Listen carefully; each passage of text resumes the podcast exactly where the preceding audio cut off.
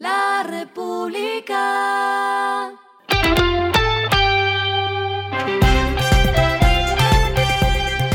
Al final de la jornada, esto es lo que debes saber sobre el comportamiento de los negocios, las finanzas y la economía. Las movidas de hoy fueron.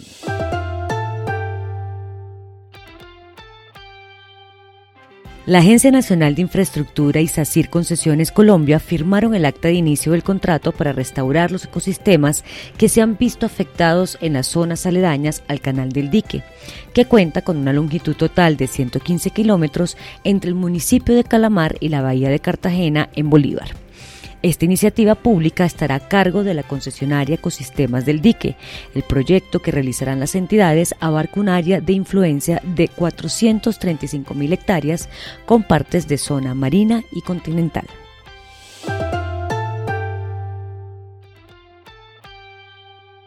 Baxtera, la empresa colombiana de biotecnología de Sura, inauguró su sede de investigación de vacunas y biológicos en Medellín. Para realizar la construcción se invirtieron 4 millones de dólares, incluyendo las dotaciones que cuentan con tecnologías como vectores virales para investigar métodos de producción de vacunas. La obra tiene un área total de 780 metros cuadrados.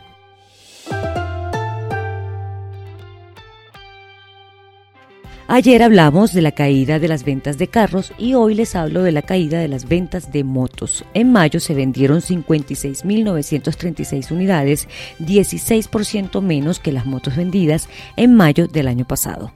En lo que va de 2023 se han matriculado 286.780 unidades nuevas, esto es una caída de 17%. Las marcas que más han vendido en el año son Yamaha con 53.178 motos nuevas, Bajaj con unas 47.969 unidades vendidas y AKT con 45.329 unidades vendidas. Lo que está pasando con su dinero.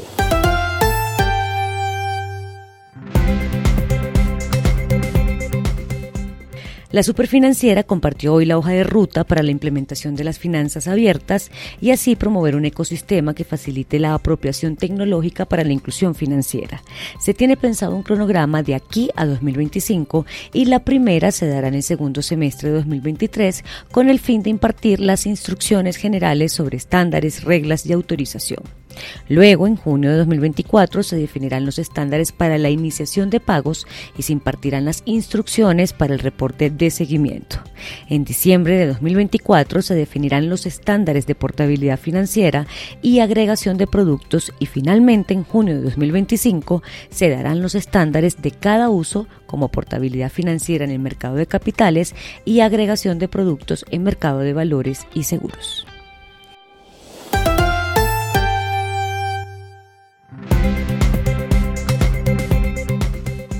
Los indicadores que debe tener en cuenta. El dólar cerró en 4.355,80 pesos, bajó 54,69 pesos.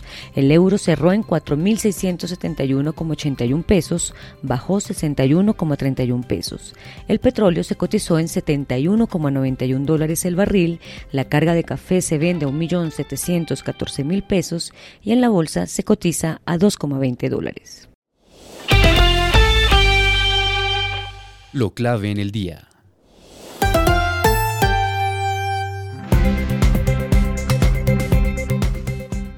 La ministra de Minas y Energía, Irene Vélez, anunció que el aumento de la gasolina será de 600 pesos en junio, lo que significa que el precio promedio del galón estará en 12.367 pesos. Es el mismo valor de incremento que hubo el mes anterior y arranca en cuanto tengamos las firmas de los decretos completas y se oficialice. Estamos por estos días haciendo ese incremento, dijo la funcionaria. Por este mes no serán ajustes en el precio de la CPM. A esta hora en el mundo. Fitch anunció que mantendrá la calificación AAA de Estados Unidos en vigilancia negativa a pesar de un acuerdo sobre el límite de la deuda que permitirá al gobierno hacer frente a sus obligaciones de pago. Fitch precisó en su reporte lo siguiente.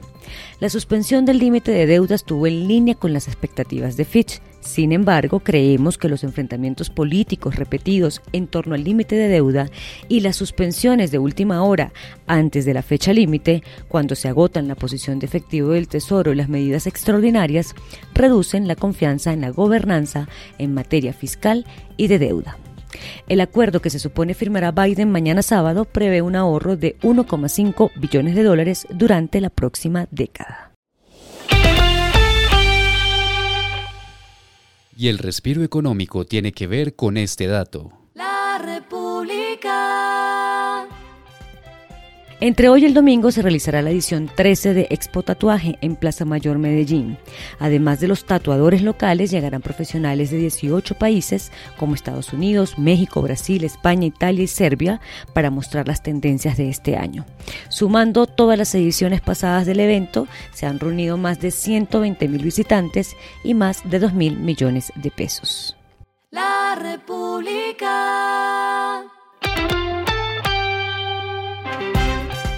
Y finalizamos con el editorial de mañana. Subir la gasolina a precios globales tiene un costo.